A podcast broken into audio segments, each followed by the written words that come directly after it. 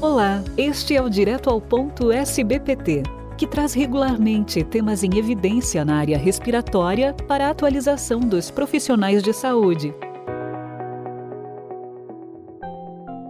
Nossa convidada de hoje será a doutora Fernanda Carvalho de Queiroz Melo. Ela que é professora titular de Tisiopneumologia da Faculdade de Medicina da Universidade Federal do Rio de Janeiro, diretora do Instituto de Doenças do Tórax da Universidade Federal do Rio de Janeiro e presidente da Sociedade de Pneumologia e Tisiologia do Estado do Rio de Janeiro. Olá, doutora, bem-vinda. Olá, Inicialmente, eu gostaria de agradecer à Sociedade Brasileira de Pneumologia e Tisiologia a oportunidade de estar aqui participando desse podcast.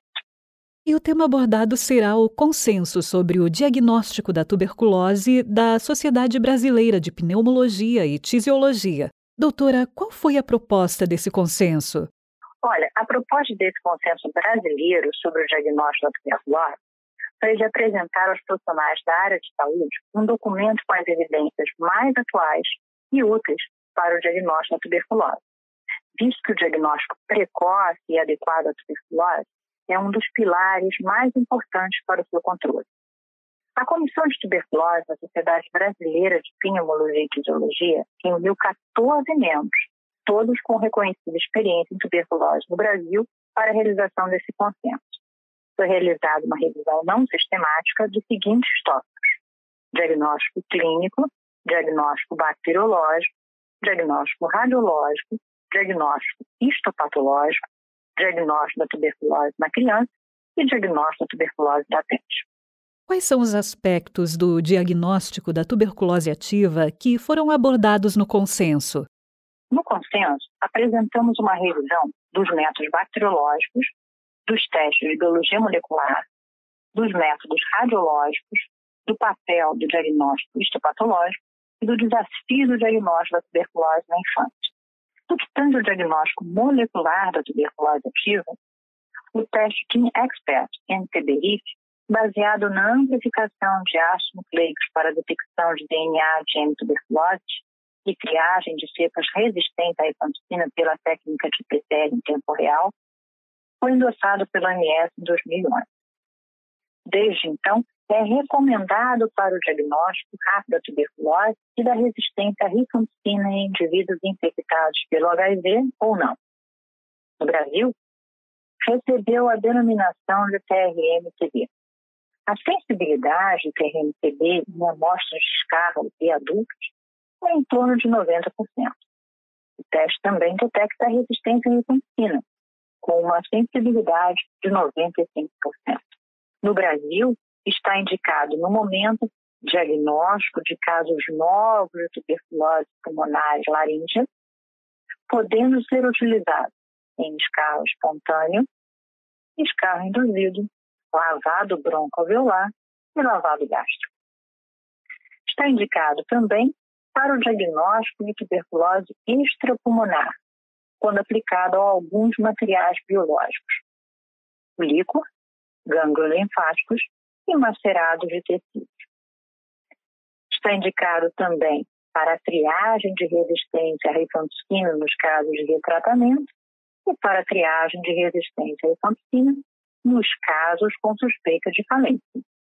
Recentemente, foi disponibilizada a versão Expert MTB TIF Ultra que possui maior sensibilidade na detecção da TB, principalmente em amostras falso-bacilares. Sua sensibilidade é comparável à da cultura líquida e já está disponível no Brasil.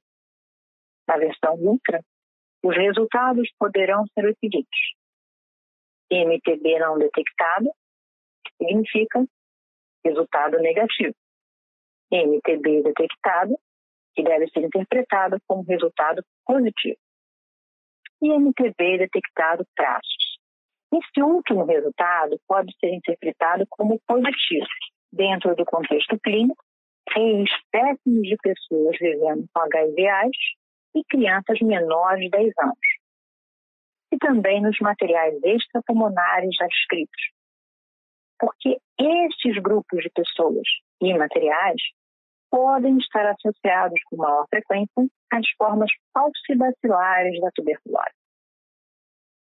Nas demais situações clínicas, o resultado MTB detectado traços deve ser considerado inconclusivo e a investigação de tuberculose ativa deve prosseguir para confirmação do diagnóstico. Em relação aos métodos radiológicos, embora a radiografia do tórax seja o mais importante método de imagem, tanto no diagnóstico como no acompanhamento de pacientes com tuberculose, a tomografia é um método cada vez mais presente. A tomografia é mais sensível e específica do que a radiografia do tórax, podendo demonstrar alterações iniciais, ainda imperceptíveis pelo método radiográfico, e pode ser realizado em pacientes sintomáticos respiratórios, com alterações mal definidas ou duvidosas, nas quais o contexto clínico epidemiológico aponte para a possibilidade de tuberculose. Então, pode ser realizada em sintomáticos respiratórios com exame do escarro negativo, nos indivíduos suspeitos de tuberculose, nos quais a radiografia do tórax não tenha sido esclarecedora, nos casos em que é necessária a avaliação mais detalhada do intestino, na doença difusa, nos pacientes que apresentam alterações endobrônquicas e também nos sintomáticos respiratórios com extensas sequelas que podem necessitar de intervenções cirúrgicas. A TC pode ainda evidenciar alterações sugestivas de atividade que ocorrem no nível do lóbulo secundário, como pequenos nódulos do espaço aéreo com padrão de brotamento ou caprichosamente dispostos em trigo, constituindo o sinal do trigo.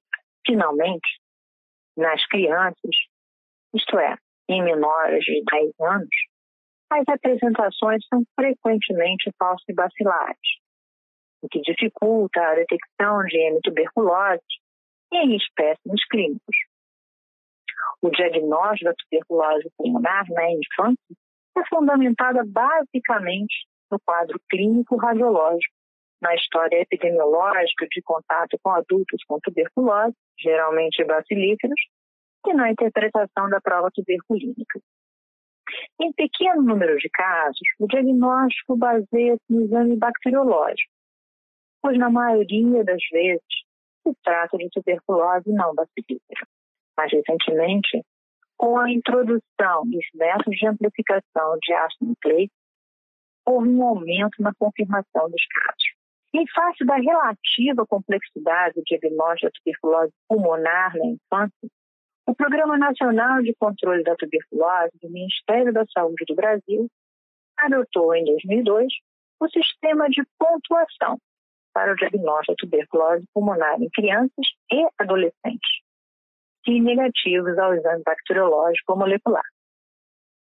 O sistema brasileiro foi um dos poucos validados em crianças não infectadas e infectadas por HIV, e teve também um bom desempenho em estudos de vida real.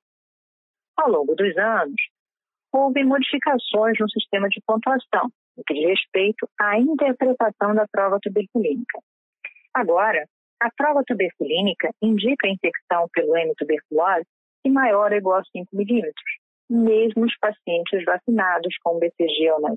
Concluindo, em adolescentes, o diagnóstico pode ser buscado pelo exame de escarro empregando os métodos bacteriológicos convencionais, mas também os testes moleculares.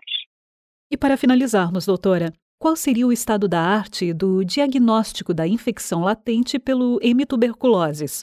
Bom, até o momento não existe um exame considerado padrão ouro para o diagnóstico da infecção latente, o qual se baseia não somente no resultado de um teste diagnóstico, mas também na exclusão da formativa da doença.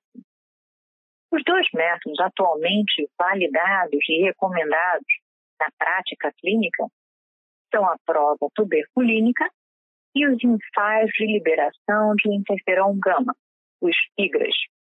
Ambos são métodos indiretos, ou seja, que avaliam a resposta do indivíduo à exposição aos antígenos micobacterianos, e não que não são capazes de prever a evolução ou diferenciar as formas latentes e ativas da tuberculose.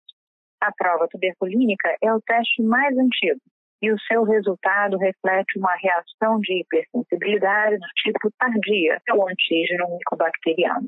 Os hidras, assim como a prova tuberculínica, são testes que avaliam a resposta imune mediada por células. No entanto, diferentemente da prova tuberculínica, eles avaliam essa resposta in vitro, a partir da mensuração de interferon gama liberado por impostos T, estimulados por antígenos específicos do bacilo da tuberculose, superando as principais limitações da prova tuberculínica, que são a reação cruzada com a vacinação com BCG e a infecção por micobactérias não tuberculosas. Atualmente, a prova tuberculínica é o único método disponibilizado pelo Sistema Único de Saúde para o manejo da infecção latente nas unidades de saúde públicas. O IGRA, liberado pela Agência Nacional de Vigilância Sanitária, Anvisa, é o quantiferon. E até a publicação deste consenso, embora aprovado pela Comissão Nacional de Incorporação de Tecnologias pelo SUS, a Conitec, ainda não estava disponibilizado na rede pública de saúde, apenas na rede privada, apesar de ser liberado e recomendado pelo Ministério da Saúde para a aplicação na população brasileira. As vantagens e desvantagens de ambos os métodos são conhecidas, e a escolha de qual método utilizar deve levar em consideração a disponibilidade e o acesso a eles baseado na revisão de literatura e nas recomendações internacionais, o consenso apontou que prova tuberculínica e IGRA podem ser utilizados como métodos para o diagnóstico da infecção latente, devendo ser excluída a tuberculose em atividade antes de ser recomendado o seu tratamento. Prova tuberculínica e IGRA são incapazes de prever a evolução da infecção latente para a forma ativa da tuberculose. Prova tuberculínica e hidra não são capazes de diferenciar tuberculose latente da tuberculose em atividade. E o uso de BCG na infância não deve ser o determinante na definição do uso da prova tuberculínica, tendo em vista o seu efeito limitado no comprometimento da interpretação dos resultados do teste em fases tardias da vida. Finalizando, independente de qual método for utilizado, indivíduos com prova tuberculínica ou IGRA, documentados e previamente reatores, não devem ser retestados, mesmo diante de uma nova exposição ao bacilo da tuberculose. Isso porque os resultados de ambos os testes refletem uma resposta devido à exposição prévia a antígenos micobacterianos. E assim encerramos mais um podcast, agradecendo à doutora Fernanda pelas importantes informações. Eu, eu agradeço mais uma vez à Sociedade Brasileira de Pneumologia e Fisiologia, a SBPT, a oportunidade de apresentar um pouco desse consenso brasileiro do diagnóstico da tuberculose, recentemente publicado no nosso Jornal Brasileiro de Pneumologia. Este foi o Direto ao Ponto, um podcast da SBPT, com o apoio dos laboratórios Axê, Beringer Ingelheim, Glenmark e Vertex, sempre com conhecimentos atualizados para você. Fiquem bem e até a próxima edição.